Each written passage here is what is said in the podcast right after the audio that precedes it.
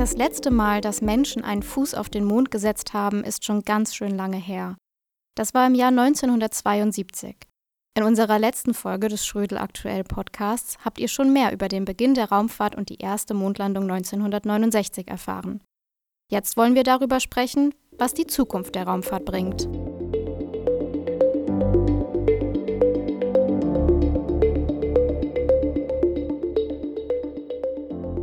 Das Jahr 2024 hört sich jetzt erstmal weit weg an.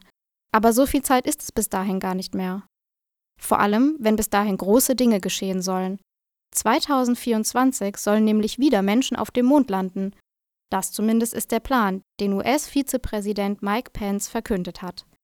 Warum haben es die USA plötzlich so eilig, zurück zum Mond zu kommen? Es ist zunächst mal ein schlaues Prestigeprojekt also ein gutes Mittel, um das Ansehen der aktuellen US-Regierung zu steigern. Und die USA liefern sich aktuell einen Wettlauf mit China. In der Raumfahrt befindet sich China mittlerweile nämlich auf Augenhöhe mit den USA.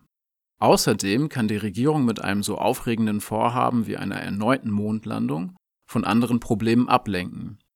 Das war übrigens in den 60er Jahren ähnlich. Damals ging es auch darum, als Regierung besonders gut dazustehen. Und wenn wir jetzt mal ein bisschen rechnen, dann stellen wir fest, das Jahr 2024 würde gerade so noch in eine zweite Amtszeit von Donald Trump fallen. Diese neue Mondmission hat übrigens auch schon einen Namen. Artemis.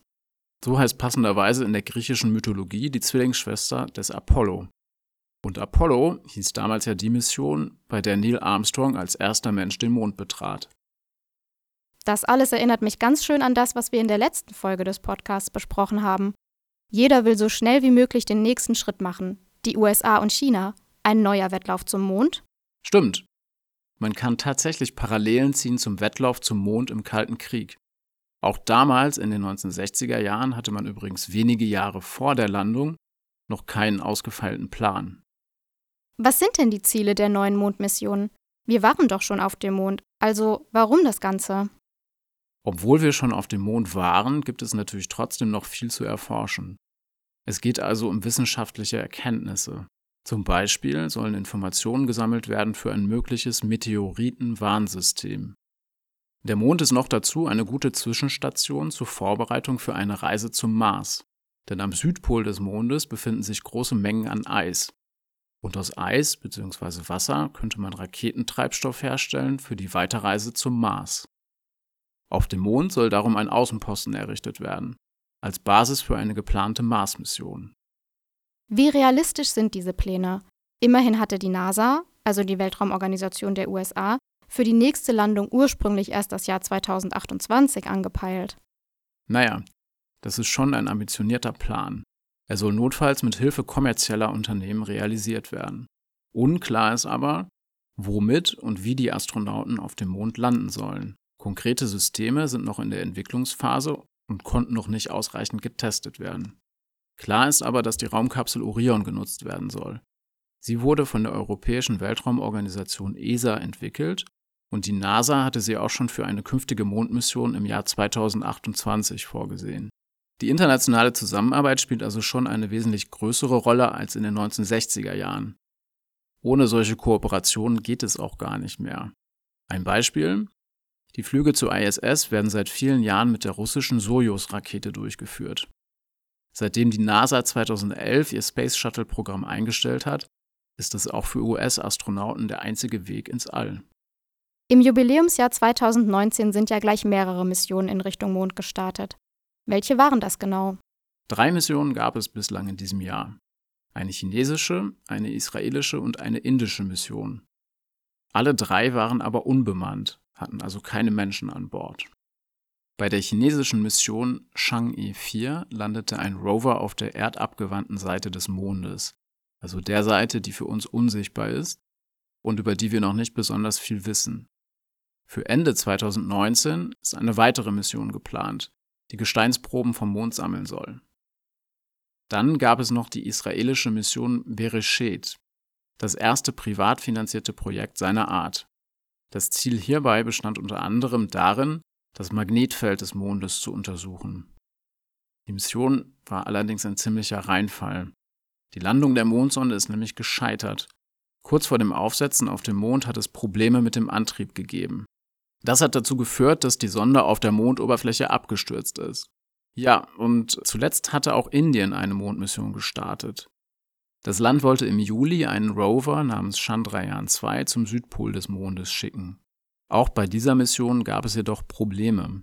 Kurz bevor die Sonde auf dem Mond landete, riss der Kontakt zur Erde ab.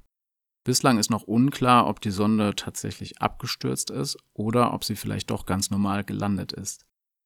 Diese Beispiele zeigen aber, wie kompliziert und gefährlich derartige Reisen immer noch sind. Das leuchtet mir ein. Aber jetzt mal nur rein hypothetisch. Wenn ich trotz alledem zum Mond fliegen wollte, wie genau komme ich dahin?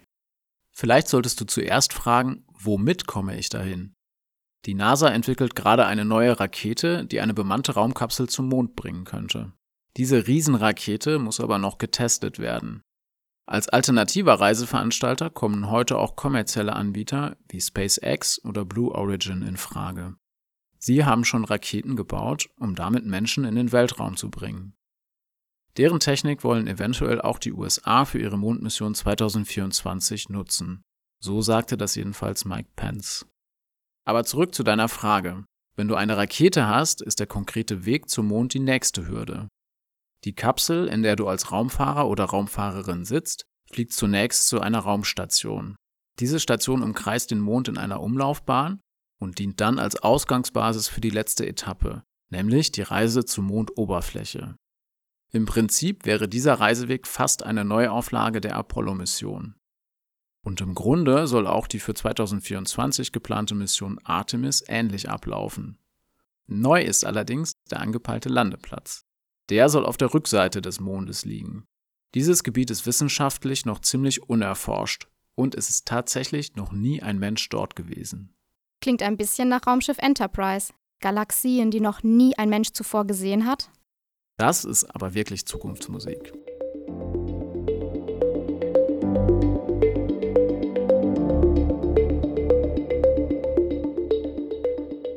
Fassen wir das Ganze nochmal zusammen.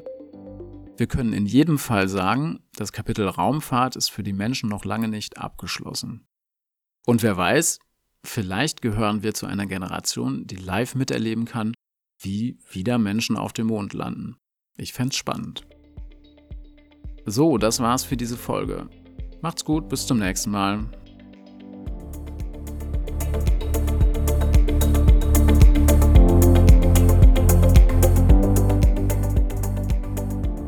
Weitere Infos und ein passendes Arbeitsblatt zu diesem Podcast gibt es auf www.schrödel-aktuell.de. Informieren Sie sich über unsere wöchentlich neuen Unterrichtsmaterialien und das praktische Komplettabo, erhältlich als Einzel- und als Schullizenz.